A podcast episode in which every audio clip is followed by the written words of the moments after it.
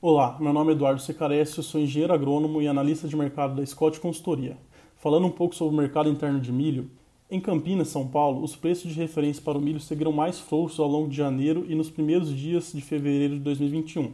acompanhando os recuos do dólar frente ao real, as chuvas mais regulares na região sul do país e o aumento da oferta devido ao início da colheita de milho primeira safra. É importante destacar que as incertezas em relação à produção do ciclo atual e o baixo interesse do vendedor em negociar nesse momento vem limitando as quedas no mercado. Segundo o levantamento da Scott Consultoria, na região de Campinas, São Paulo, a referência está em R$ 85,00 por saca de 60 quilos, frente aos R$ 87,00 por saca observados no início do ano.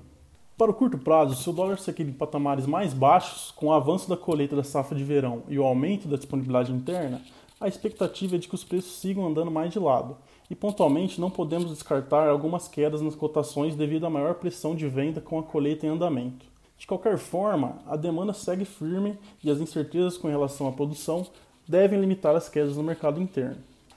Por hoje é só, obrigado a todos e até a próxima.